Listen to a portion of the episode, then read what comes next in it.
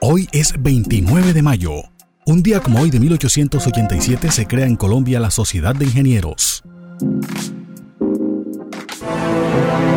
Un día como hoy de 1917 nació John F. Kennedy, quien fue presidente de Estados Unidos en 1960 hasta cuando fue asesinado en Texas el 22 de noviembre de 1963, convirtiéndose este en el magnicidio más famoso del mundo.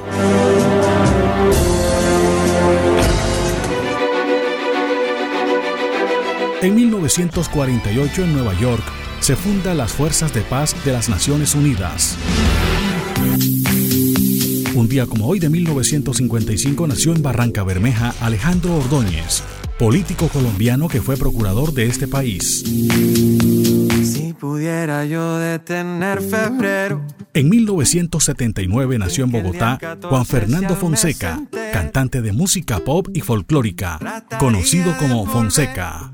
Esa luna en un papel y te la daría sin ningún miedo. Un día como hoy de 1991 nació Sergio Guardiola Navarro, futbolista español que juega en las divisiones inferiores.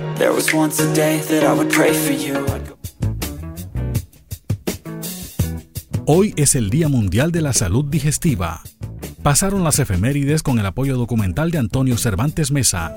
Les habló Elvis Payares Matute.